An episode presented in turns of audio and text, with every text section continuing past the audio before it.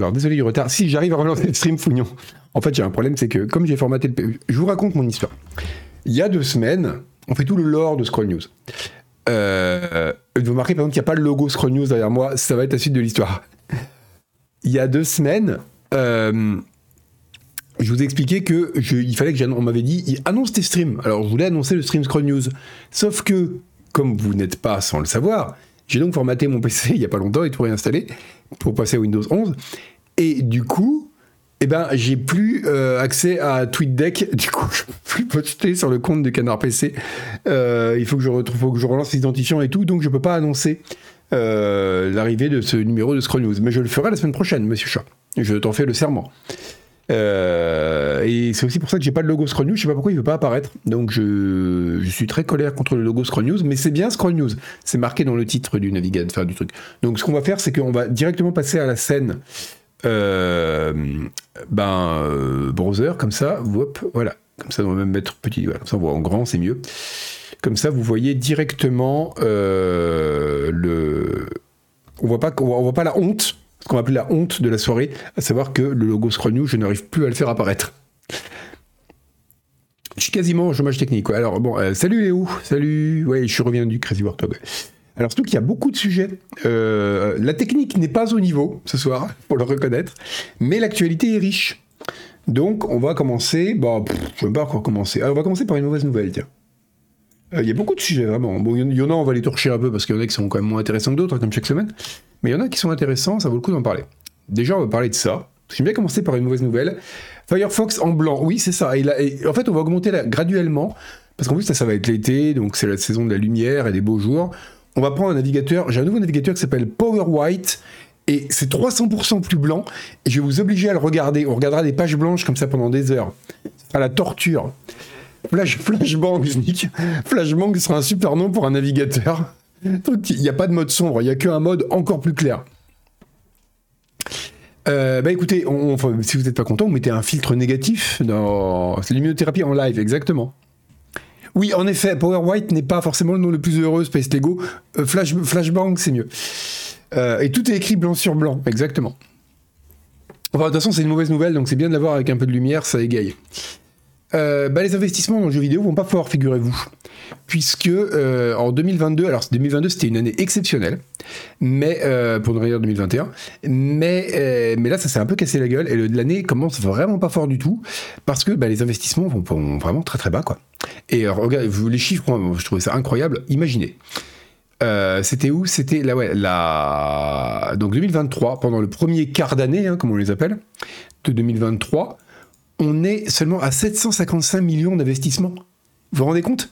Enfin, vous connaissez quelqu'un qui n'a pas, pendant ces premiers mois-là, investi 755 millions? On va dire, c'est grotesque. C'est euh, absolument ridicule. Mais la chemise, elle est lumineuse, Scoob. C'est pour euh, la lumière générale de la pièce.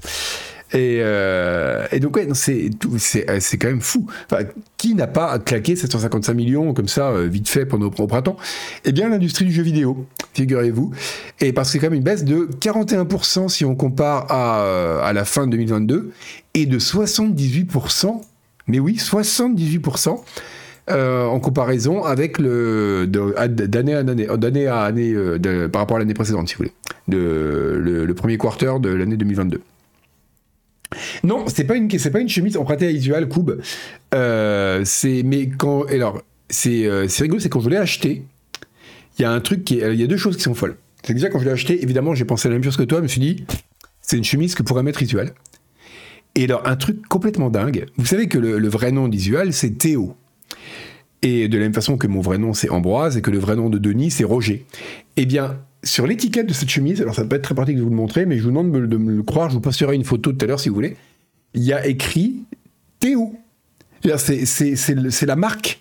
C'est, je trouve ça complètement fou que, que Théo achète des chemises. Enfin, je veux c'est pas forcément cette marque qui l'achète, je sais pas, mais euh, mais qui sont brandés Théo. Et c'est pas la c'est pas la marque Théo, je crois que je l'ai acheté chez Jules celle-là. Mais euh, mais il y a mais il y a marqué Théo sur l'étiquette, j'ai vu ça, j'étais là, ah c'est fou. Donc je lui en parlerai, je lui en parlerai. Euh, tiens d'ailleurs à propos d'Isual, parce que c'est quand même la grosse actu du moment, savez-vous, savez-vous, vous ne devinerez jamais, qui va tester Diablo 4 dans Canard PC Eh ben c'est le petit Zuzu. C'est le petit Zuzu qui va tester Isual, euh, qui va tester Diablo, euh, parce que comme j'étais pas là la semaine dernière, ça ne vous aura pas échappé. C'est la raison pour laquelle c'est la sémillante Julie Le Baron qui présentait l'émission. Eh bien, j'ai pas pu être là pendant la semaine. Euh, en gros, il y avait 10 jours d'accès pour les journalistes et les influenceurs. C'est bien de distinguer les deux parce que on continue de faire croire que c'est différent alors qu'en fait non. Euh, donc il y a eu cette période, donc cette période là où les gens avaient accès. Moi j'ai pas pu parce que j'avais pas accès à un PC de jeu. Donc c'est Isual qui a hérité du test et c'est très bien parce que j'ai quand même écrit, euh, j'ai compté mais une trentaine de pages sur Diablo 4 depuis qu'il a été annoncé. Donc c'est bien que ce soit quelqu'un d'autre qui fasse le test. Ça permet de, varier en plus, déjà, il a le pseudo pour, Space Lego, exactement. Mais ça permet d'avoir deux points de vue différents sur le jeu, donc c'est plutôt une bonne chose. Mais du coup, je n'ai toujours pas pu jouer à Diablo 4. Comme, euh, comme un vulgus pecum, j'ai envie de dire. Enfin, j'ai joué à la bêta comme vous, comme tous, mais euh, pas plus. Bref. Donc voilà, un baisse des investissements pas cool. Euh. Non, elle a pas acheté dans les vestiaires de la rédac. Ce serait tellement bien qu'on s'échange nos vêtements et on écrirait nos noms en marqueur dessus. Ou c'est nos mères qui broderaient les étiquettes. PC Gamer de publier un article tiède sur D4. Ouh Alors, je veux pas spoiler Zuzu, mais Zuzu, il a des réserves. Il a, pas des grosses réserves, mais voilà. Vous verrez avec lui. Vous arrangerez avec lui. C'est son problème maintenant, c'est plus le mien. Moi maintenant, je suis en vacances, j'ai la chemise. Euh, lui maintenant, c'est Diablo 4, il doit s'en occuper. Donc, euh, non, ça, Fred Gond, je l'ai déjà fait sur Doom, je le referai pas sur Diablo. Donc voilà, bon bref, grosse baisse d'investissement. Euh, bon, alors c'est dû au fait qu'il y a eu quand même beaucoup, beaucoup, bon évidemment il y a eu le Covid qui a fait un boost énorme dans l'industrie du vidéo.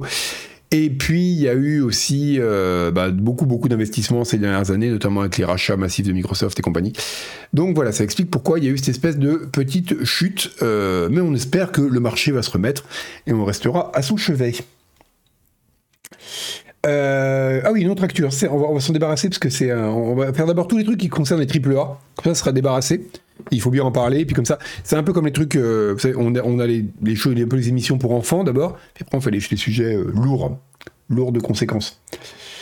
Euh, alors je sais que Julie vous en a déjà un petit peu parlé la semaine dernière. Donc il y a Mortal Kombat 1 euh, qui parce qu'il s'appellera Mortal Kombat 1 qui a été annoncé. Alors je voulais en parler pour deux raisons. Déjà parce qu'il y a le y a le NDA de Street Fighter 6 qui vient d'être levé. D'ailleurs il y a Oni Nico qui a publié son test. Euh, si ça vous intéresse et lui il s'y connaît en jeu de baston donc vous pouvez lui faire confiance. Et, le, et puis l'autre raison pour laquelle je voulais vous en parler, parce que donc du coup c'était bien comme Street Fighter vient d'être annoncé, qu'on soit complètement à contre-temps comme d'habitude et qu'on parle de Mortal Kombat, enfin d'être annoncé, d'être euh, que les tests viennent d'être publiés. Mais, euh, mais surtout, ce qui me fait rire, c'est que la description du jeu est incroyable. Donc déjà, bon, ils ont dit euh, oh là là, Neversoft, on a beaucoup beaucoup Neverend, pardon, on a beaucoup beaucoup bossé dessus. jamais on a autant travaillé sur un Mortal Kombat. Bon, ok. Et surtout, ce qui est rigolo, c'est que ils ont vraiment beaucoup travaillé sur le lore, apparemment. Euh, Mortal Kombat 1, c'est un Mortal Kombat parisien, exactement. Alors déjà, Mortal Kombat 1, parce qu'en fait, si vous vous souvenez bien, et en fait, je vous dis une connerie parce que je suis pas sûr de me souvenir de la fin, mais il me semble que l'univers entier a été détruit à la fin du précédent, mais d'un autre côté, j'ai l'impression que l'univers entier est détruit à la fin de chaque jeu. Donc, en fait, je sais plus trop. Euh, voilà, j'ai du mal à savoir où on en est là-dedans. Mais donc, ce qui est marrant, c'est que Mortal Kombat 1, alors accrochez-vous, hein, moi j'ai envie de voir ça. Il y aura des versions des personnages iconiques, ils écrivent iconiques, hein, telles qu'elles n'ont jamais été vues auparavant, parce que c'est des versions réimaginées, parce que le monde, figurez-vous, après avoir été détruit, a été recréé de zéro par le dieu du feu Liu Kang. Et je trouve ça super, je trouve ça dingue. C'est le dieu du feu Liu Kang, il peut recréer l'univers à partir de zéro et il va recréer genre ses potes mais avec des petits twists. Le mec, il a aucune imagination, quoi. Le gars, c'est un dieu, il peut recréer le monde à partir de zéro, et non, il va te faire Sub-Zero avec une casquette un peu différente, quoi. Je, suis extrêmement déçu par Liu Kang. Mais voilà, donc il y aura des unexpected twists sur les rivaleries et les backstories des personnages. Et je vais vous dire tout de suite que moi, les unexpected twists, je les verrai pas du tout. Parce que, euh, voilà, c'est la question que je vais vous poser, et ça va faire le, et ça va faire l'objet d'un poll. C'est que qui s'intéresse au lore de Mortal Kombat? Ah, bah non, ça fera pas l'objet d'un poll parce que je peux pas me connecter à Twitch euh, sur ce truc comme j'ai formaté le PC. Merde. Bon, bon, on va faire ça à l'ancienne. Hein. Euh, franchement, vous vous intéressez le, vous connaissez le lore de Mortal Kombat? Bah, je veux dire, au-delà de.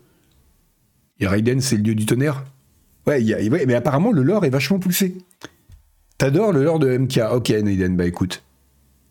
Mais c'est ouf, apparemment les gens les gens s'y intéressent vachement parce qu'il est très creusé et donc du coup je suis allé voir quand même un petit peu les réactions euh, sur Reddit et dans d'autres asiles de fous là et les gens étaient là ouais c'est trop bien on va avoir des twists intéressants sur les personnages donc il y a vraiment des gens c'est ça c'est leur truc ils s'intéressent au oui c'est vrai qu'Hélène fait peut-être des fanfics dessus c'est et le tournoi, alors ça j'avais retenu. Moi j'en étais resté là, c'est pour ça que j'avais bien aimé Mortal Kombat 10, je crois. Non, c'était le 9, qui était un reboot du premier parce que j'ai réussi à suivre l'histoire jusqu'à la fin du premier. Donc en gros, il y a des gens qui veulent détruire le monde et ils disent on va faire se battre une sorte de Jean-Claude Van Damme du pauvre euh, pour représenter la Terre et euh, s'il y arrive, euh, on gagne. Voilà. Enfin, on épargne les humains. Bon, ça tient pas debout, mais voilà, au moins je suivais. Et après, c'est devenu très très compliqué. Oui, il y a Scorpion et Sub-Zero qui s'aiment pas pour une histoire de haie qui devait dépasser dans le voisin de l'autre. Ça, je m'en souviens. Mais euh, ouais, c'est très très curieux. Bref, voilà. Donc euh, j'ai trouvé ça fascinant de dire que ça va être Mortal Kombat 1 parce que c'est une réinvention complète de tout ce qu'on pensait savoir sur Sub-Zero. Je trouve ça très cool. Et dernière information sur euh, bon, alors vous savez qu'il y aura un, ça Julie en a parlé donc je vais pas le refaire. Il y aura une skin Jean-Claude Van Damme pour Johnny Cage, ce que je trouve incroyable déjà parce que Jean-Claude Van Damme, comme je vous le disais tout à l'heure, était à l'origine l'inspiration d'Ed Boon pour Johnny Cage. Donc c'est c'est fou, hein. tout, tout, est bien qui finit bien. Et puis surtout parce qu'après, déjà qu'il va y avoir le DLC Nicolas Cage pour, euh, pour Dead by Daylight, euh, là je crois qu'on peut pas on peut pas rêver mieux, je pense. Pour nous, les vrais cinéphiles. Et l'autre truc qui est rigolo sur Mortal Kombat, après on passe à autre chose, parce que c'est quand même pas un jeu qui, euh, qui mérite tant que ça notre intérêt. Même si j'aime bien en parler parce que c'est un jeu, il est drôle, c'est facile de dire des choses drôles dessus, parce que c'est complètement con quoi. Euh, c'est que il avait un full circle, Fred Gond, exactement, ce qui est normal pour un jeu de combat. Euh, oui, c'est donc euh, Amazon Italie, bravo Amazon Italie, a leaké involontairement les DLC du premier Battle Pass, c'est le combat pass, je sais plus comment ils appellent ça. Enfin, en gros, vous avez des persos qui, comme à chaque fois, hein, en plus des persos de base, des persos qui arrivent au cours de la, au cours de l'année enfin au cours de la comme ça de la saison quoi et donc il y aura des persos il y aura notamment euh, euh, Homelander de euh, The Boys etc voilà. Donc c'est comme d'hab il y a une alternance de ouais, il y a Quan Chi Omniman, Ermac, Takeda, Peacemaker et Homelander. Voilà. Donc comme d'hab c'est un coup sur deux un perso de la licence et un coup sur deux un perso qui vient d'une autre licence pour essayer d'attirer les gens vers Mortal Kombat. Voilà donc c'était cette information. Bon, petit Nutri-Score, hein, on va euh, va pas, on va se le cacher, mais c'était bien d'en parler. Là, c'est plus intéressant. Alors, c'est un peu vieux comme actu, mais je suis désolé, la semaine dernière, j'étais au soleil. Euh, mais ça reste intéressant parce que c'est une actu qui est encore valable jusqu'en mars 2024. Euh, c'est que l'open world d'Ubisoft, l'open world Star Wars d'Ubisoft, qui pour le moment s'appelle Project Helix, mais c'est un titre de travail, euh, devrait arriver plus tôt qu'on le pense. Et, moi, je pense, j'en pensais rien en fait, donc je me suis dit ah. Et ouais, donc il va arriver en mars 2024. Et est-ce que vous savez pourquoi il arrivera Salut pour la droïde. Pourquoi il arrivera euh, en mars 2024 Est-ce que vous le savez? Pourquoi c'est mars 2024 qui est un peu la deadline? Il y a eu un indice au début de ce stream qui est vraiment très bien construit. Exactement, Léo Durlevent. C'est à cause de l'année fiscale. Parce que mars 2024, ce sera la fin du dernier quarter, le quart d'année, euh, comme on dit en bon français, qui, euh, qui donc de l'année fiscale 2023, 2024, et du coup, c'est le moment ou jamais de sortir un jeu qui va rapporter de la maille parce qu'ils ont vraiment besoin de maille, parce que si vous n'aurez pas échappé que la dernière annonce des résultats d'Ubisoft était peut-être un... Enfin, c'était triste, c'était d'une tristesse, c'était... Euh, c'était vraiment abominable. C'était, vraiment très triste, les, les, pauvres. Et donc là, ils ont vraiment besoin d'un truc qui marche, et qui marche vite. Donc, ils ont dit, t'inquiète frère, le truc, on te le sort pour mars 2024. Ce qui est rigolo, c'est que il y a des journalistes de Kotaku qui ont des contacts chez Ubi, qui leur ont demandé, euh, mais franchement, euh, c'est jouable, et tous les gens ont dit, mais euh, même pas en rêve, quoi. D'où est-ce qu'ils ont sorti que ce truc sortira en 2024 euh, alors là, je le dis avec mes mots à moi, hein, mais eux, ils le disent avec leurs mots d'enfant. Regardez, c'est.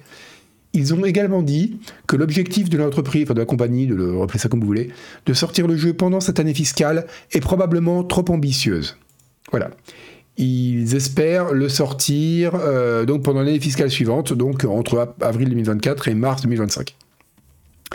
après, bon, on, pour parler d'un jeu qui est dans l'actualité, puisque Visual va le tester, Diablo 4 aussi, les devs avaient dit jamais, le, jamais le truc sera sorti pour le 6 juin. Et regardez, qu'est-ce qui va sortir le 6 juin? Diablo 4.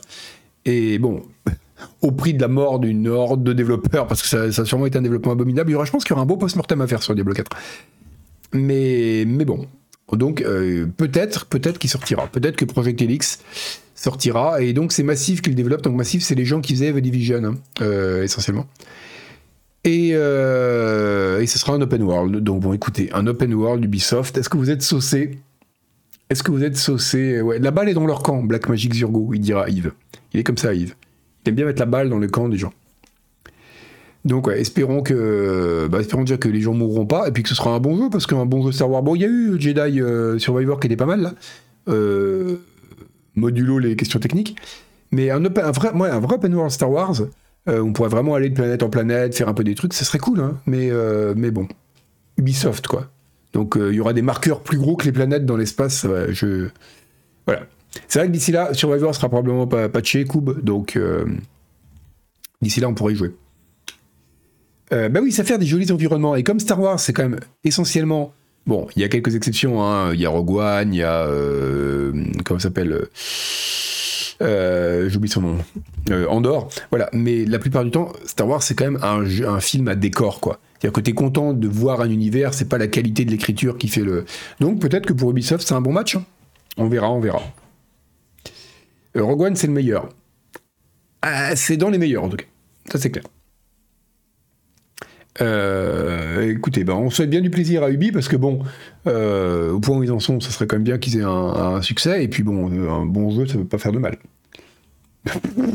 Regardez le niveau d'information. un bon jeu, ça ne peut pas faire de mal. Hein.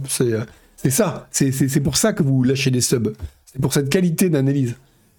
Euh, ah tiens, on va faire un peu de la vraie analyse maintenant. Avec un autre truc rigolo, j'ai appris que Darkest Dungeon 2, vous avez peut-être entendu parler, il pourquoi c'est coincé Décoince-toi. Là, vous allez être content, il y a du noir sur les bords. Ça aurait pas mal aux yeux. Euh, Darkest Dungeon 2, figurez-vous, c'est vendu à 500 000 exemplaires. Alors le chiffre est un peu vieux, mais il date de voilà, c'était euh, au terme de la première semaine après la sortie. Il était à 500 000 exemplaires. Ce qui est intéressant parce que du coup, euh, je suis allé regarder les chiffres parce que je travaille quand même un peu. Du premier Darkest Dungeon, une semaine après la sortie, et il était à 600 000 exemplaires. Donc c'est plutôt bien parce que Darkest Dungeon 2, les gens disaient ah il est mal parti, il est trop différent, gna gna gna gna, ça marchera jamais. Ben en fait c'est pas si mal. Ils ont quasiment fait la même chose que le, premier. Donc c'est assez intéressant. Actuellement le premier je crois qu'il en est à 2 millions, mais il est sorti sur d'autres plateformes. Il a bon il a beaucoup plus d'ancienneté aussi. Euh, merci Seagull Troll pour ton abo. Ouais voilà exactement. Resub pour le. plus plus vous subez plus j'analyse. C'est euh, on, va, on, va, faire comme ça. C'est à chaque fois j'analyse 10% de plus. Euh, pour chaque sub. Et il a fait que, que 200 000 depuis la sortie en 1-0 Ruvon. Mais justement, c'est le deuxième point sur lequel je trouvais ça intéressant. C'est qu'en fait, il a fait en une. Alors, c'est. C'est euh, pas des. Il a fait. Alors, ce qui est intéressant, c'est que le jeu n'était pas précommandable sur Steam. Parce qu'il était encore à ce moment-là en, en, exclusivité Epic Game Store, comme il l'a été pendant l'année d'Early Access. Merci, coup, et dis donc une fois, donc une fois merci pour ton abo et merci Kepa. Et oui, moi je dis pas que c'est rare, ça aurait été possible que je se plante, hein, mais comme quoi là il a marché. Et merci Belten. Et donc ce qui est, ce qui est marrant, c'est que donc les 230 000 unités supplémentaires, ça a été euh, vraiment littéralement pendant la semaine. C'est-à-dire qu'on ne prend pas les gens qui ont préco la version 1.0 sur Steam, parce que c'était pas euh, parce qu'elle était tout simplement pas précommandable. À l'époque, le jeu était que sur le GS.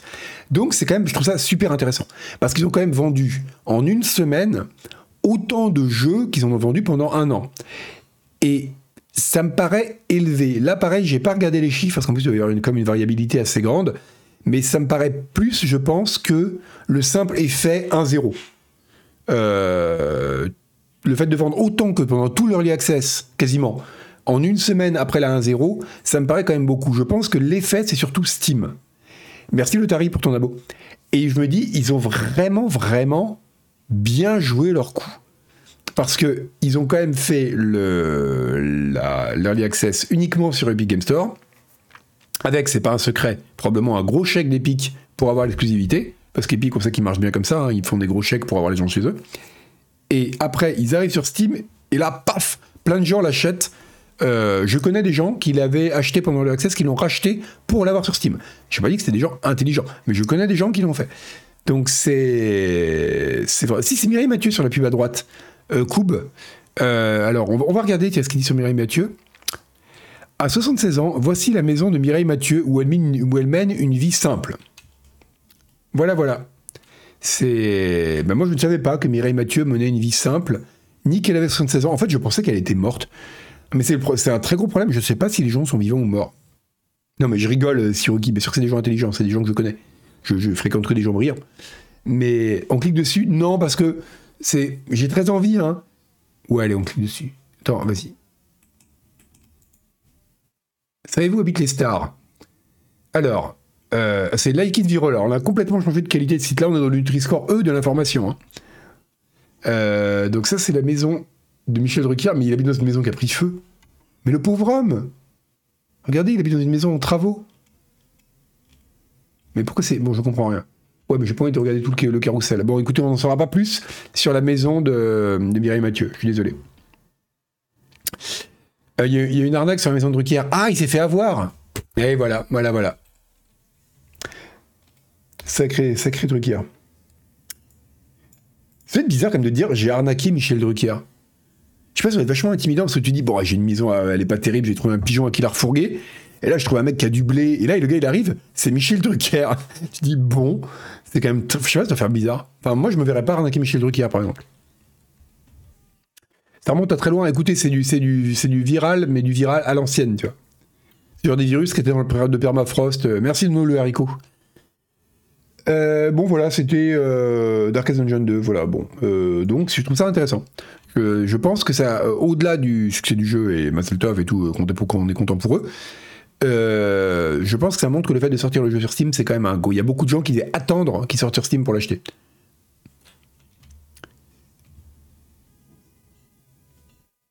Mais stars préféré, c'est vrai. Non, alors ça, c'est pas vrai, François, parce que c'est un navigateur ou le, le, Firefox que j'utilise pour le navigateur, enfin le navigateur, le Scroll News. Oh, ils vont pas être contents. C'est euh, c'est un browser complètement vierge. C'est-à-dire que là, c'est vraiment les stars préférées des Français. Les stars préférées des Français. Est-ce que je pense que Drucker peut terminer Darkest Dungeon Peut-être. Peut-être. Vous imaginez si. Moi, je pense que, par exemple, plutôt pour Idle Game, genre Cookie Clicker, des jeux où ça repose vraiment que sur la, quasiment que sur la durée de la partie, avec l'âge canonique de Michel Drucker et le fait qu'il vivra encore probablement pendant plusieurs siècles, il pourrait faire un score monstrueux à Cookie Clicker. Hein. Euh, bon, on avait d'autres actus euh, pas terribles. Darkest, Drucker, ça fait un tellement bon jeu, Yvon. Alors, euh, Assassin's Creed Mirage, il y a des mauvaises nouvelles. Cette image ne va pas. Je sais pas, pourtant le pire, c'est que c'est, je vais pas dire que je l'attends, ce sera un grand mot, mais je suis pas totalement indifférent à Assassin's Creed Mirage je n'ai pas dit ça d'Assassin's Creed depuis Brotherhood, je crois. Donc c'est quand même bien que ça montre qu'Ubisoft a réussi son coup. Et, mais par contre, cette image ne va pas. On dirait un Prince of Persia Wish. Mais vraiment, hein. c'est euh, vraiment le truc, le Prince of Persia, tu vois, le truc, le machin euh, bootleg que tu, qui vendent à Noël en espérant que la, grand-mère se trompe et achète ça pour son petit-fils. Mais il, est censé avoir que 4 doigts. Ah, je sais pas, ça, je connais pas assez bien le lore. Euh, mais en tout cas, ouais, donc mauvaise nouvelle pour les joueurs. On rejoint. Vous savez, très bien construit. Hein. On va encore parler de Steam. On a vu que c'était une bonne chose de sortir les jeux sur Steam. En tout cas, ça a été le cas pour Darkest Dungeon. Eh ben, figurez-vous que vous ne pourrez pas. Oh, c'est dommage. Acheter Assassin's Creed Mirage sur Steam et sur PC. Il sera vendu exclusivement sur la plateforme Ubisoft. Donc voilà, vous ne pourrez pas. Euh, ou sur Epic Game Store, voilà, il ne sera pas vendu sur Steam. Donc, ouais, ah là là, dommage, dommage, dommage, aïe aïe aïe, terrible. Euh, ça, c'est un peu dommage. Donc, vous êtes, vous êtes sans doute assez triste, parce que je sais qu'il y a beaucoup de gens parmi vous qui me disaient euh, Moi, ma vie ne tient plus qu'à un fil, le seul truc qui me fait tenir encore, c'est de jouer à Assassin's Creed Mirage. Cette perspective, c'est mon seul espoir dans cette vallée de larmes. Eh bien, vous allez être content parce que vous pourrez peut-être pas acheter Assassin's Creed. Par contre, vous allez pouvoir acheter les NFT Assassin's Creed. Parce que Ubisoft, ah, c'est incroyable. Hein. Les types, ils se sont fait taper sur les doigts, mais jusqu'au sang. Et eh bien, ils continuent, quoi. Ils vont sortir des, des, NFT Assassin's Creed Euh, et donc, alors c'est très bien dit par euh, Kotaku, with no clear purpose, mais je pense que ça résume à peu près toute l'industrie des NFT. Hein. Ils vont sortir des NFT, mais alors attention, attention, attention, c'est pas les NFT à la papa. Vous vous rappelez que la dernière fois que Ubisoft a sorti des NFT, c'était des skins pour des armes où il y avait genre un numéro de série unique sur la skin. c'était ridicule parce que tu payes de l'argent réel pour un truc que t'as même pas de bragging rights, comme on dit en français, avec un, je sais pas, même, les, par les skins Counter-Strike, elles sont quasiment toutes hideuses. Mais au moins, tu la vois de loin, tu vois, tu dis, ok, euh, le mec, il a une skin. Là, t'as juste un tout. Je dis le mec parce que il ne faudra pas croire que c'est des meufs qui achètent ça. C'est forcément des gamers au sens le plus péjoratif du terme qui achètent des NFT, euh, les skins Counter-Strike. Bref. Et euh, mais là, imaginez sur un, sur un, sur, là sur une arme, un tout petit truc sur la skin, genre regarde, regarde le numéro de série, il est unique. Truc c'était une tristesse. Évidemment, ça a bidé. Mais alors là, ils ont dit attention, on ne y reprendra pas. Cette fois-ci, on va, on va faire un vrai, vrai truc euh, sérieux, tu as du NFT lourd. C'est fait par, alors déjà, preuve que c'est sérieux, c'est par une boîte qui s'appelle Integral Reality Labs. Donc IRL, donc déjà tu vois que c'est le truc sérieux quoi. C'est pas les mecs un peu shady qui iraient arnaquer Michel Drucker quoi. C'est une vraie boîte de types qui savent ce qu'ils font. Euh, alors eux, ce qu'ils fabriquent, alors je, sais pas, je cherchais comment résumer ça pour le. Ils fabriquent en gros des amiibo de l'enfer. En gros, c'est des sortes de boîtes. Ah, on les voit pas. C'est des smart collectibles, ils appellent ça. Pourquoi on les voit pas? Pourquoi je vois des trucs à la con de football américain et je vois pas les, le truc que je voulais vous montrer? Non, c'est pas ça. Non, c'est pas ça. Bah, alors, c'est où? Ah bah super, on les voit pas. Ah bah, en gros, c'est des sortes de boîtes euh, avec une sorte d'hologramme du personnage. Évidemment, faut un, faut un, donc c'est, des, faut, un NFT pour l'activer, machin. Et après, tu peux activer, tu vois, avec le NFT et un programme approprié. Euh, les âmes digitales des personnages. Ah, on va les trouver, on va, faire, on va regarder ça. On va faire. Il euh, ah, faut quand même que je vous montre ça parce que c'est d'une leader. Assassin's Creed NFT. Euh, tout refusé. Euh, euh, faut les images surtout. On les voit pas. je crois que ça résume tellement le truc. Une série de NFT à l'image des IO, euh, c'est qui aurait également une version physique. Voilà, ça, mais on ne peut pas les voir. Ils ont eu trop honte. Attendez. Euh, putain, faut copier-coller des, des, liens Twitter, mais on en est là, en 2023. Voilà, c'est ça. C'est ça que je voulais vous montrer. Regardez-moi ça, regardez-moi ça. Donc voilà, c'est des sortes de boîtes. c'est comme une figurine qui serait dans un bloc de résine, un peu. Et donc, vous pouvez activer ça. Alors, en gros, c'est juste que vous, vous avez accès à des trucs dans le jeu, en fait. Hein. En gros, c'est une sorte d'amiibo, quoi. C'est une saloperie euh, en plastique avec. Euh, voilà, vous pouvez activer l'âme des. Donc, ils appellent ça la digital soul des personnages et les amener. Vous pouvez prendre, amener ces personnages vers un voyage, dans un voyage. Ça donne, ça donne l'impression qu'on va amener le chien se faire piquer, quoi. On peut amener les personnages dans un voyage où ils peuvent accomplir des achievements ce qui permettra de déverrouiller des lootbox. tu payes pour avoir le droit de déverrouiller une lootbox, quoi. Et des objets et des, des recettes dans le jeu, voilà. Dans l'application, même pas dans le jeu, dans l'application euh, qu'on télécharge euh, et qui marche en. Donc, avec. Je, je vous cache pas, j'ai pas tout compris le principe. Mais donc, en fait, je crois que l'idée, c'est surtout de dire vous achetez vraiment quelque chose alors certes, c'est un objet extrêmement laid et inutile, mais il y a un objet physique, donc ils disent peut-être qu'on arrivera plus facilement à pigeonner les gens comme ça qu'avec une skin, parce que là, il n'y a vraiment rien de, matériel, et on, ressent mieux l'arnaque. Euh, l'image n'existe pas encore. Le, probablement que l'objet n'existe pas encore. Non, non, je ne sais pas encore. Qu'est-ce qu'ils disent sur les. Alors, on va aller voir le site de smartcollectibles.io. Euh, pourquoi est-ce qu'ils sont si uniques Parce que personne n'a eu l'idée grotesque de fabriquer ces trucs, quoi. Ah, ils sont customisables. Bah, alors, dans l'appli, regardez, c'est un lien entre le monde numérique et le monde physique. C'est pas beau, ça Voilà, en fait, tu as un objet. En fait, c'est pas si con, parce que. C'est pas si con, d'un point de vue purement marketing. Parce qu'ils ont remarqué que les joueurs. Ils ont tort, mais ils aiment bien acheter des saloperies en plastique à l'effigie des personnages de leur jeu. Donc ils se sont dit, tant qu'à faire, on va NFTiser tout ça. Mais, mais là, quand même, c'est osé, quoi. Alors, euh, voilà. Auras, alors, voilà donc, tu customises ton truc pour le rendre unique. Ta preuve, voilà, en gros, ta preuve de propriété de cet objet unique, ou en gros, tu as choisi la couleur du, du, du froc, quoi. euh, elle est garantie par un NFT qui est inscrit quelque part, comme ça on sait que c'est ton ta version. Et là, ils te fournissent un high quality 3D printed. Donc, en gros, ils ont mis un peu de résine dans un machin. Et euh, avec une surface en diamant polie à la perfection. Donc, ça ressemblera vraiment à ça. Hein. Ça a vraiment ressemblé à ça. Alors, l'avantage, c'est que c'est facile à ranger. C'est-à-dire que le jour, à peu près trois jours après le lancement, tu vas te dire pourquoi j'ai ça sur mon bureau? À peu près trois mois après le lancement, le truc va faire faillite et capoter et l'application sera plus téléchargeable ou plus mise à jour, etc. Donc tu diras qu'est-ce que je fais de ce truc? Et eh bien comme c'est parfaitement cubique, c'est très facile à ranger dans un carton. Donc ça, c'est quand même très très bien. Non, euh, quand ils disent en diamant, c'est pour dire effet diamant, hein, c'est pas vraiment en diamant. Ce serait génial que ce soit un gros bloc de diamant dans lequel ils mettent une figurine dégueulasse en résine. Mais non, non, c'est euh, c'est voilà une surface polie à la perfection comme le diamant, si tu veux. Mais ouais. Oui, ça, ça bah, poli à la perfection, tu parles. La présence du perso euh, en jeu avec son stuff, il y a un marché. Ça, ça pourrait. Alors ça, franchement, Rabbitman, ça doit pouvoir, ça doit, exister d'ailleurs. Des boîtes qui peuvent te faire, euh, quand t'as vraiment un perso dont t'es très fier, que t'as beaucoup customisé dans un jeu, euh, pouvoir avoir une, impression. Merci Youfak. En tout cas, voilà, j'ai pas les prix parce que je crois que les prix n'ont pas encore été annoncés. Parce que, alors, il y a plein de poses, on peut choisir des poses. Tu imagines, l'argument du truc, c'est qu'on peut choisir.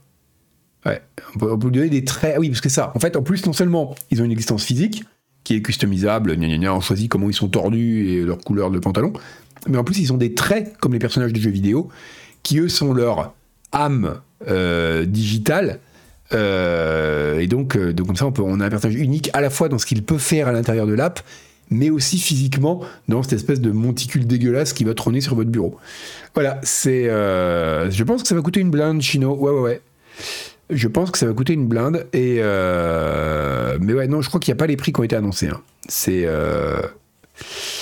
Je. Alors, est-ce que les annonceurs de Ubi sont contents de ces annonces? Je pense que quand tu annonceur d'Ubi, déjà, les annonceurs d'Ubi doivent être à peu près bourrés H24. Donc, je pense que des fois, ils doivent regarder, ils doivent avoir des alertes, euh, tuc, annonce d'Ubisoft. On va faire des cubes en plastique avec des ESIO qu'on pourra colorier. Et ils sont là, ouais, ok, c'est cool. Et puis, bon, ils repartent boire, quoi. Je pense que côté actionnaire d'Ubisoft aujourd'hui, c'est un peu comme ça que tu envisages l'existence, quoi.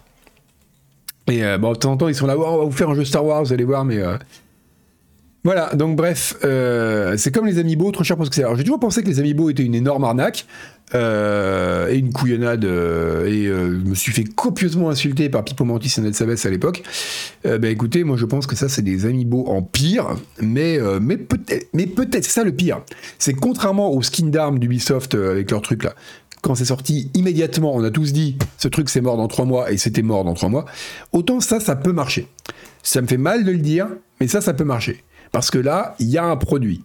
Un produit de merde, on est d'accord, mais il y a un produit. Le côté. Le problème, c'est que ce que je trouve vraiment bête, c'est que c'est lié à une app en fait.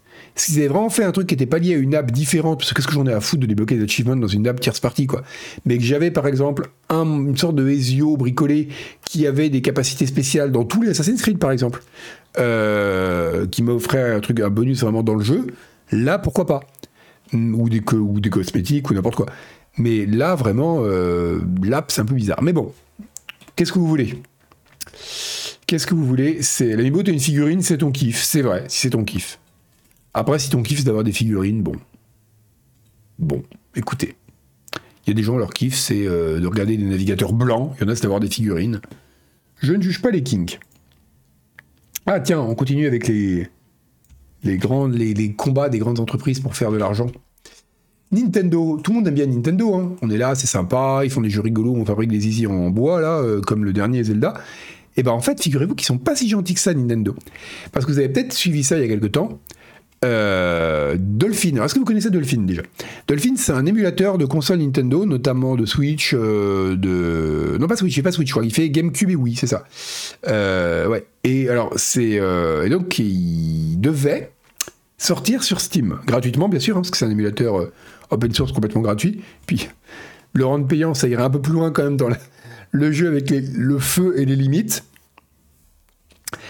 Et non, mais évidemment que Nintendo n'est pas gentil, euh, mais c'est les gens imaginent que bah, justement voilà, il n'y a pas d'émulateur sur Steam, Nico. enfin, indirectement, si il y a des jeux Steam qui, notamment des vieux jeux, qui un peu comme GOG euh, sont packagés avec DOSBox par exemple. Ou euh, voilà, ça, ça, mais un émulateur en tant que tel, je crois pas qu'il y en ait sur Steam, non. Euh, il fait oui et oui GameCube, c'est ça d'accord, ok. Et donc voilà, Dolphin, et qui est, d'ailleurs assez impressionnant parce que vous faites tourner un jeu, euh, notamment un jeu Wii, sur euh, Dolphin, il est plus beau que sur Wii, parce qu'il permet d'avoir des résolutions que la Wii ne supporte pas.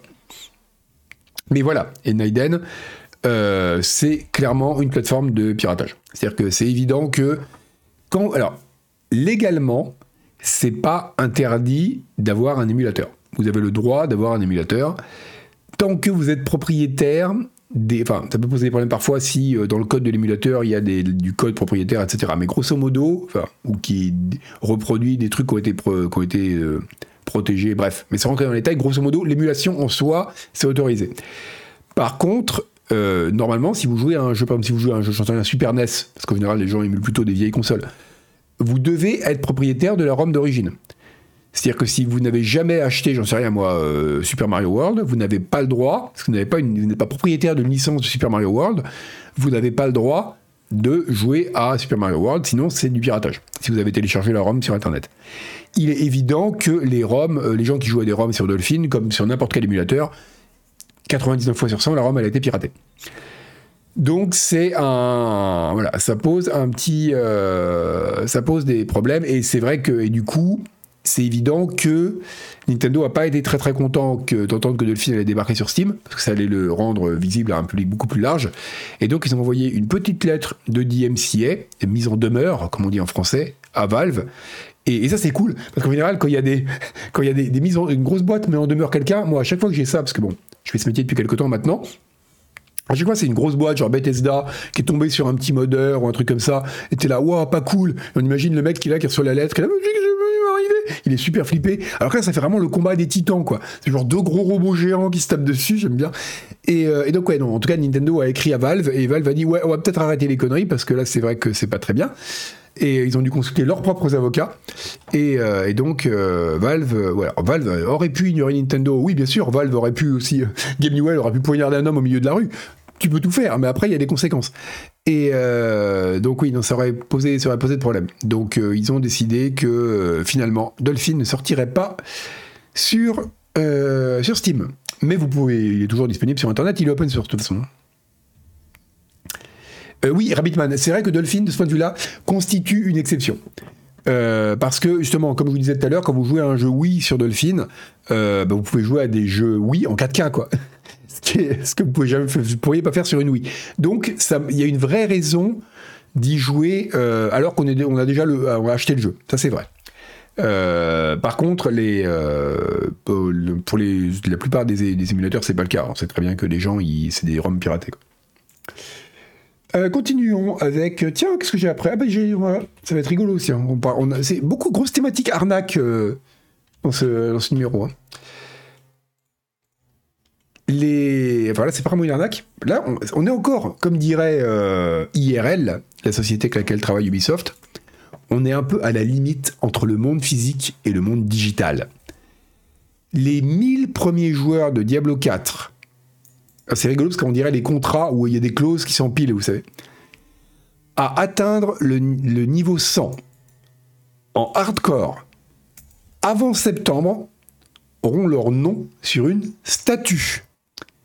Ça, c'est quand même la classe. Alors, si vous avez déjà suivi Diablo 4, alors c'est Nawak actuellement, euh, je sais pas, alors il y a un département vidéo chez Blizzard où les types, mais ils doivent être en surchauffe. Ils sortent une vidéo de présentation de classe ou de gameplay, mais euh, par tous les trois jours actuellement, c'est n'importe quoi. Et mais faut voir que pendant tout le enfin les derniers mois du, avant le lancement du jeu, ça a été n'importe quoi la com.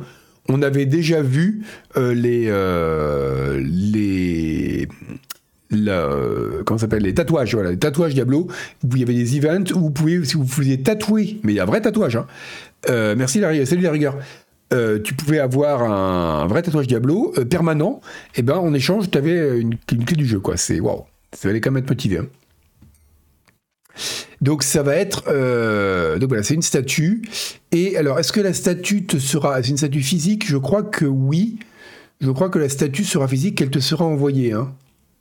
Euh, non, non, non, non. Euh, ouais, ça. Elle sera gravée sur une statue physique du choix de Blizzard. Donc, ils n'ont pas encore arrêté exactement la gueule qu'aura la statue. Bon, ce sera une statue de Lilith, hein, ça on le sait. Euh, mais c'est euh, voilà, donc c'est, je trouve ça absolument génial, surtout que les conditions sont maboules, parce que déjà atteindre le niveau 100 en Diablo 4, ça prendra pas mal de temps, mais en hardcore, c'est-à-dire que le, donc c'est hardcore, si vous crevez, vous crevez pour de bon. Hein.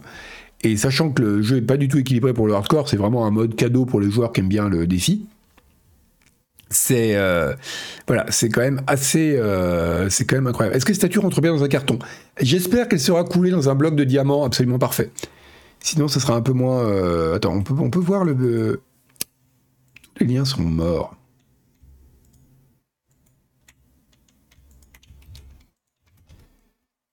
c'est ça? Non, ça c'est une erreur Twitter. Mais en même temps, Twitter est en train de partir en morceaux, donc c'est dur de savoir ce qui euh, vient de Twitter et ce qui vient des liens pétés. Ça doit être ça. Non, c'est tout? Il n'y a pas d'image? Si, on va regarder des images. Ah non, ok. Ah, non, là, on va lire le cluf. On va faire des, streams de lecture de cluf. Donc voilà, si vous êtes prêts, vous, voulez lire ça? Voilà, c'est les, règles du... C'est marrant, la tête du mec.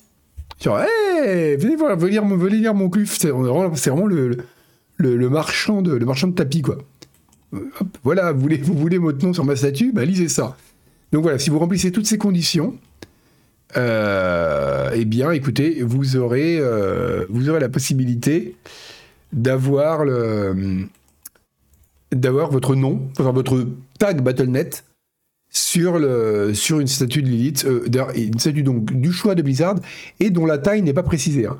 Moi, ce qui serait vraiment, vraiment ballsy, comme on dit, de leur part, ce serait de faire un truc à la Spinal Tap et de donner aux gens une toute petite statue où les noms sont gravés au laser en minuscules pour qu'ils soient illisibles. Ce serait vraiment très très rigolo. Mais bon, est-ce que Blizzard est assez joueur pour ça? Je ne sais pas. Euh, un autre monsieur qui a été très joueur, c'est ce japonais de 52 ans qui a streamé un jeu. Il habite à Nagoya, ce monsieur, et il a streamé un jeu qui s'appelle Steingate My Darling's Embrace. Alors, déjà, le nom du jeu n'a aucun sens. Stein, point virgule, Gate, deux points, My Darling's Embrace, mon cerveau n'arrive pas à passer le nom du jeu, quoi. Je ne comprends pas. Et donc ce garçon, de 5, enfin ce garçon, ce, monsieur, parce qu'il a 52 ans quand même, est-ce qu'on est, est, qu'on à 52 ans, on joue encore à Steingate Je vous le demande. Alors c'est peut-être un animé, je sais pas, Frégonde. Mais en tout cas, euh, ce monsieur a commis un crime. C'est-à-dire qu'il a diffusé la totalité du jeu y compris la fin, alors que c'est un jeu narratif, donc il a complètement divulgaché le jeu, hein, comme on dit au Japon, sur YouTube. Et en plus, il a monétisé la vidéo.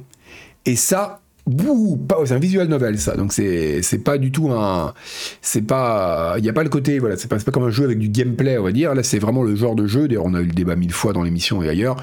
Vous le diffusez sur YouTube, on peut vraiment considérer qu'il y a un préjudice auprès des développeurs parce que ben, vous, vous enlevez quand même une grosse partie de l'intérêt du jeu, ce qui n'est pas le cas avec un jeu, euh, un jeu à gameplay, on va dire, où là au contraire, le fait de voir quelqu'un y jouer, ça peut donner envie d'y jouer. Donc bref, et eh ben en tout cas, nous, on fait des petits débats dans l'émission Canard PC pour faire les malins, genre, mais est-ce que les jeux narratifs sur YouTube, c'est bien éthique? Eh ben les Japonais, eux, ils font les choses bien, au gnouf.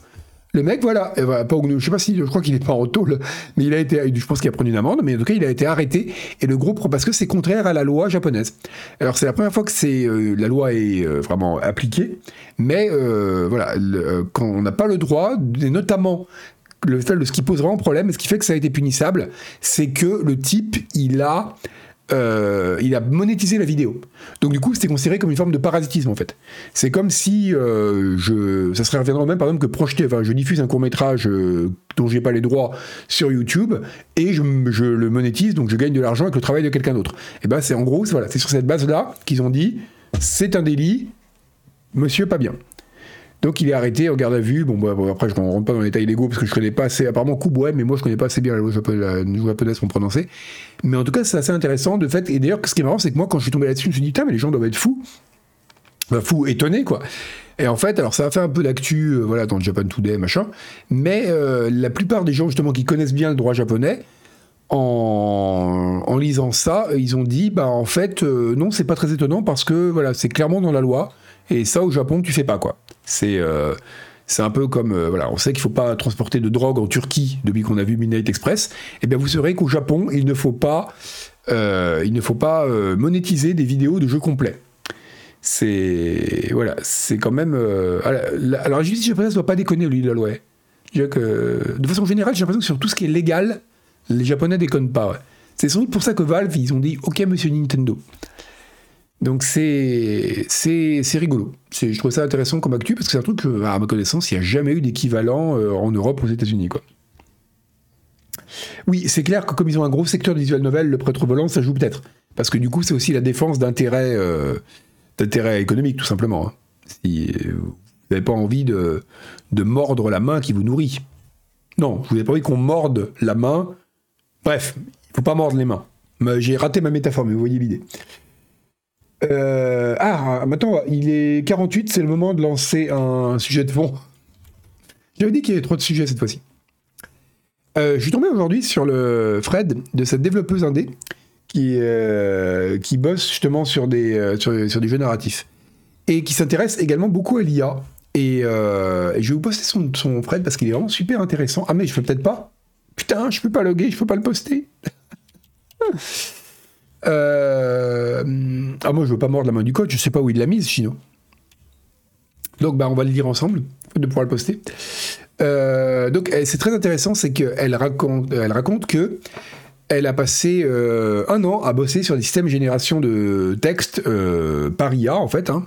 Pas forcément une chat, pas exactement comme ChatGPT, parce que c'est des modèles beaucoup plus petits. Mais en gros, l'idée, c'est d'utiliser voilà, de, l'IA pour faire de la génération dynamique de texte et appliqué aux jeux vidéo. Et donc, elle a, monté cette petite technologie et elle a rencontré des euh, venture capital, des investisseurs, etc., qui étaient intéressés dans l'idée d'investir dans le truc. Et, elle raconte que le premier meeting où elle y allait, elle explique, euh, voilà, imaginez tout ce qu'on va pouvoir faire en, narration émergente, en gameplay émergent avec ça, c'est vraiment incroyable euh, comme technologie. Et les mecs lui disaient, ouais, mais ok, mais combien d'auteurs on va pouvoir dégager avec ça? Et c'est vachement intéressant. Parce que ce qu'elle dit, et ça c'est intéressant parce que euh, d'ailleurs les gens lui disent dans les commentaires, son point de vue est vraiment intéressant parce que c'est un point de vue qui est un peu des deux côtés. C'est-à-dire qu'elle, elle est autrice. C'est pour ça qu'elle dit d'ailleurs, c'est ce qui l'a particulièrement choqué quand ils ont dit euh, comment est-ce qu'on peut virer des, auteurs. C'est qu'elle est autrice, donc ils ont dit ça devant elle parce qu'ils réalisaient pas. Ils pensaient qu'elle était vraiment purement dev euh, IA, quoi. Et, du coup, en général, vous avez deux camps dans cette histoire. Vous avez d'un côté les gens très anti-IA, on voit ça notamment sur la génération d'images, euh, bah, parce qu'il y a des peurs légitimes sur l'usage qui va en être fait, et c'est vrai également, c'est clair là aussi que pour la génération de texte, il y a énormément de gens actuellement dans les conseils d'administration qui se disent on va économiser énormément en charge de personnel avec l'IA. C'est clair. Mais de l'autre côté, vous avez des gens qui sont un peu des tech bros pour la plupart, c'est triste mais c'est vrai, et qui sont là, ouais, l'IA c'est super, c'est incroyable, il y en a encore eu un Fred complètement pété sur Twitter ce matin, genre qu'est-ce qu'il y a autour de la Joconde, regardez avec l'IA, on peut voir ce qu'il y a autour du cadre de la Joconde, comme si ça avait le moindre intérêt de générer du rien autour de la Joconde, quoi. Donc vous avez d'un côté des gens qui ont des connaissances techniques et qui s'intéressent à l'IA et à tout ce qu'elle peut faire, mais qui n'ont très peu d'approche, une approche très peu artistique, on va dire, et qui du coup sont des gens qui malheureusement ont souvent le pouvoir dans ces domaines-là, et d'autre côté des auteurs qui sont, parce qu'ils ont flip-flip pour leur boulot, se braquent. Et elle, elle est un peu entre les deux. Et elle dit justement qu'elle est très embêtée parce qu'elle dit, elle raconte souvent toute son histoire du jeu vidéo, et elle dit que euh, comment elle a découvert le jeu vidéo, elle a voulu travailler là-dedans et tout, et elle dit, mais moi quand j'étais gamine, je voulais, quand je rencontrais un PNJ dans un jeu vidéo, pouvoir discuter avec lui comme je parlerais avec un ami, quoi. Ça aurait été génial. Euh, et, elle disait, mais j'aurais voulu vraiment pouvoir avoir ce type d'interaction. Et là, c'est pour ça que je me suis investi là-dedans, parce que grâce à l'IA, je vais pouvoir vraiment créer les jeux dont je rêve en tant qu'autrice, parce que c'est une nouvelle façon d'écrire qui a des, un potentiel incroyable. Mais c'est un potentiel qui nécessite des auteurs. Et ça, c'est vraiment intéressant, parce qu'elle dit que ce qui serait vraiment intéressant, enfin là, si on, on donne, on, développe des technologies qui nécessitent des auteurs, c'est-à-dire c'est pas juste de faire un énorme modèle façon euh, ChatGPT et qui peut parler de tout et n'importe quoi et qui va généralement faire une sorte de gloubi-boulga. Euh, alors certes, ce sera dynamique, mais ce sera extrêmement euh, informe, quoi. Mais si vous avez vraiment des auteurs compétents en IA qui savent écrire pour l'IA et donc entraîner des modèles pour qu'ils produisent du contenu intéressant et unique, mais on peut, vraiment faire des choses très très très bien. Et elle dit voilà que c'est très compliqué parce qu'actuellement on est extrêmement coincé et elle dit tu elle se retrouve d'autres gens lui répondent disent je, me retrouve dans le camp des tech bros quand je dis ça alors que c'est des gens que j'aime pas du tout mais parce que ben du côté euh, du, côté artiste euh, auteur ben Les gens ont tellement légitimement peur de l'IA que c'est devenu quasiment euh, tabou d'en parler. Enfin, moi, je vois, euh, il y a des gens avec qui j'ai travaillé sur des questions de, enfin, pour, même pour des streams sur des, générations procédurales, comme on faisait avec Alt et tout. Euh, il y a des gens, ils disent, mais ça, non, c'est hors de question. C'est, on ne touche pas à cette technologie-là. C'est, c'est, alors que c'est, c'est dommage parce que entre les mains d'artistes, elle a un potentiel incroyable. D'ailleurs, en génération d'images, pas les trucs à la con tout moche que font les tech bros, mais vous avez des artistes spécialisés dans l'IA qui font des choses incroyables. Parce que justement, ils comprennent le potentiel. Ils n'en font pas juste une machine à générer de la chair à saucisse en boucle, quoi. Et mais ouais, c'est vraiment super intéressant. C'est euh, c'est une, euh, je trouve que c'est vraiment intéressant d'avoir ce point de vue-là parce que je pense aussi, comme elle, que l'IA c'est la plus grande révolution qu'a connue le jeu vidéo peut-être de son histoire, mais que j'ai très très peur de voir comment ça va être utilisé et je pense que ça va être utilisé, être utilisé par des gens en costard cravate qui vont dire, euh, bah pas plus bien d'avoir des auteurs, on va faire des jeux qui sont qui génèrent de la quête secondaire pourrie euh, à la chaîne et voilà. Et ça risque d'être ça, alors que c'est le potentiel est incroyable. Et oui, le LILOL, c'est que justement, le, contexte dans lequel l'IA est né et a été entraîné, euh, bah oui, c'est catastrophique. Et c'est fait qu'on a une technologie qui est incroyable et qui a un potentiel artistique, mais euh, dingue. C'est depuis la, peut-être depuis la musique électronique ou depuis les premières images artificielles par ordinateur, on n'a pas eu une révolution pareille. Et elle va être, elle va risque de tomber à la, enfin, en tout cas d'être je vais pas dire condamné, mais d'être énormément pénalisé par l'usage qui va en être fait, quoi. Et c'est quand même bien triste. Euh, oui, justement, il y a là, c'est marrant parce que les gens comparent au NFT. Et ils disent que, parce qu'il y a beaucoup de gens, quand on critique l'IA, il y a beaucoup de gens qui disent, voilà, bah parce que c'est, aussi un truc qui plaît au tech bro.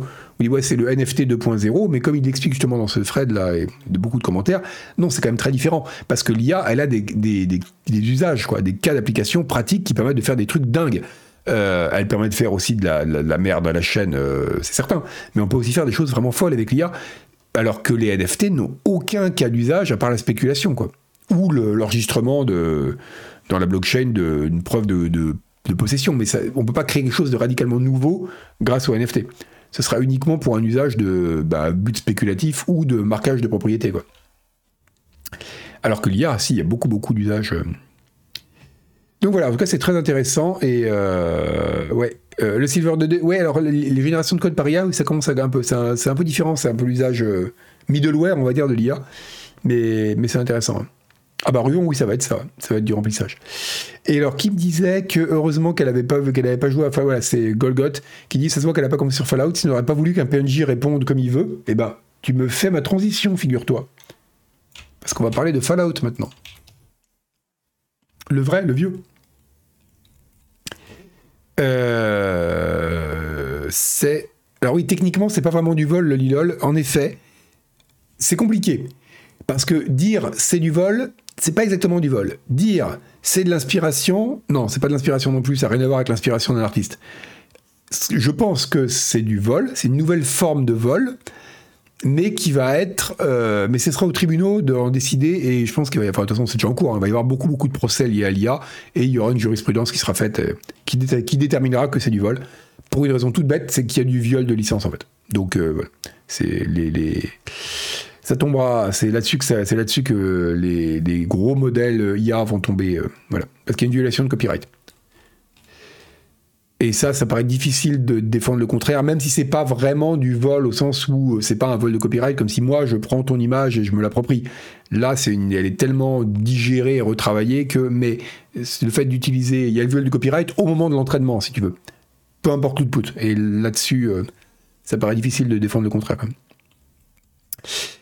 Donc ouais, euh, oui, voilà une, une Tim Kaine qui a fait des vidéos, il en fait pas mal, qui sont assez rigolotes, et il raconte que Fallout, avant de s'appeler Fallout, a eu plein de noms. Il force comme tous les jeux, il y a des gros brainstorms pour savoir comment on va l'appeler, c'est important de choisir un titre. Euh, je le sais parce que par exemple le cabinet de curiosité euh, du prochain canard PC parlera notamment d'un jeu qui s'appelle, de plusieurs jeux, mais notamment un jeu qui s'appelle Béton Brutal. Et il est évident que j'ai, je suis tombé sur ce jeu et j'ai choisi d'y jouer uniquement à cause du nom. Comme quoi un nom c'est important. Et donc voilà, quand il s'est demandé comment il allait appeler Fallout, il y a eu une réunion chez Interplay ils ont euh, proposé plein plein de noms. Et alors les noms sont incroyables. Donc il y avait le euh, The Vault, pardon, Survivors, Warriors of the Apocalypse, Radstorm, Nuclear Winter, Doomsday Warrior. Franchement, J'aurais été tellement content que le jeu préféré d'Isual, ce soit Doomsday Warrior 2, quoi. C'est euh, Hiroshima Revisited. Bah après, c'est un brainstorm. Le principe de brainstorm, c'est qu'il y a on sort tout et n'importe quoi. Vous verriez les brainstorms de Canard PC. Mais il y en a qui sont vraiment très très bien. After Effects, tiens, ça aurait été marrant. Euh, ça, aurait, ah, ça aurait bien emmerdé euh, Adobe, ça. World Gone Mad, Moribund World, ça j'aime bien. C'est dit, il y en a qui sont bien dans le temps. Hein. Si vous cherchez une idée pour votre jeu post-apo, euh, After the Collapse, Return to the World. donc il y en a quand même qui sont très très rigolos, quoi. Vault 13, c'était le plus logique, quoi. Et puis Léo, je pense que c'est le plus. Crazy Max. Oui, ça aurait pu être ça, ouais. Ground Zero, Earth AD, euh, voilà, Vault 666, World Gone Mad, c'est euh, The Chosen Ones. Euh, il y en a qui sont quand même. Mais après, on va dire être honnête. Hein. Fallout, c'est pas un très bon nom. Hein. Il y a des noms qui pètent. Il y a des noms de jeux qui sont authentiquement bons. Par exemple, Doom, c'est un bon nom. Le nom, il claque, il est immédiatement reconnaissable. Fallout, c'est pas terrible. C'est pas un mot au sens très clair, forcément dans l'immédiat.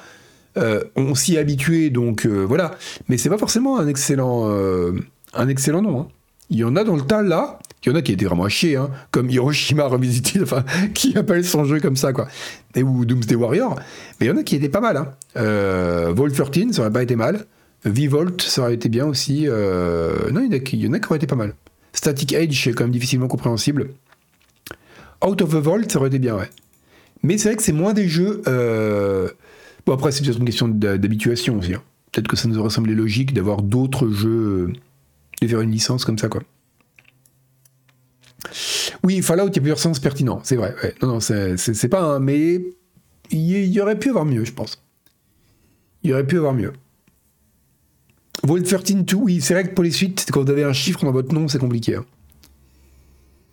Euh, voilà, donc euh, Nuclear Summer, c'est sympa, ça. Donc, ouais, donc en tout cas, c'était rigolo de voir, euh, de voir les noms euh, proposés au winner. Alors, ça, c'est ceux que c'était la shortlist. Hein. Euh, parce que sinon, il y en avait d'autres. Il y avait Eradicated, Annihilation, Firestorm, enfin bref. Les noms dans le texte après la liste, ouais, sont, donc c'est. oui, il y en a qui sont vraiment incroyables. donc c'est Brian Fargo qui a trouvé le, nom Fallout. Hmm. Voilà, donc c'était. Oui, c'est, on se dirait maintenant Fallout, ça aurait été bien. Oui, probablement, euh, c'est normal. C'est normal. Et ben écoutez, on va, on va finir. Ah non, on va faire un dernier petit truc, comme on, fait des vieilleries là. Euh, alors, le problème, c'est je sais plus si je vous en ai parlé ou pas. Je sais plus si je vous en ai parlé. Ouais, super. Euh, on va continuer dans les vieilleries avec. J'ai un doute, je sais plus si je vous en ai déjà parlé dans la News ou pas. Vous ai déjà parlé du crédit de Tim Schafer dans Podracer ou pas J'ai un doute. En fait, c'est un truc que je tombais dessus sur internet, mais je sais plus si je vous en ai parlé. Vous en avez déjà parlé? Ah merde, j'en ai déjà parlé. Ok, bon, j'avais plus en fait. Donc c'est très rigolo parce que. Euh, putain, voilà, voilà, je m'étais paumé dans mes notes, je savais plus si je vous en avais parlé ou pas. Bon, et eh ben écoutez, du coup, bah, c'est bien, on n'aura pas de nouvelles. Euh, on restera sur une seule vieillerie dans ce numéro, avec le meeting d'Interplay pour le nom de Fallout. Et donc Tim Schafer qui a un crédit à la con à la fin de à la fin de Podracer. Vous savez pourquoi maintenant? Et si vous ne savez pas, vous n'avez qu'à regarder le replay sur YouTube. Sur ce, ah j'en avais fait un article. Ah j'en ai peut-être pas parlé. Ah oui c'est ça. Je sais que j'ai écrit un truc là-dessus, mais je sais plus si j'en ai parlé dans, dans News. Et bon bah écoutez, euh... eh bien vous devrez lire les news du Canard PC, mais elles sont gratuites. Donc même si vous n'êtes pas abonné, vous pouvez les relire. Allez, sur ce, on va aller raider, parce que s'il est déjà 21h, hein, on n'est pas là pour faire des heures sup. Hein. Alors, qui on va pouvoir aller raider? On va pouvoir aller raider. Euh, euh... elle est faite la news, elle est écrite. Ah, on pourrait raider. Ah, non, je peux pas raider parce que je suis pas logué. Ce sketch. Ah, si, je peux raider par l'interface de. Mais du coup, je peux raider quasiment personne. Euh, euh ah bah tiens, on va raider, euh, on va raider Ultia, tiens, elle je peux la raider. Elle joue à, joue à Zelda, tiens. Ah bah parfait. Allez, vous allez voir, Ultia jouer à Zelda. Et sur ce, je vous laisse. Euh, pas d'émission cette semaine.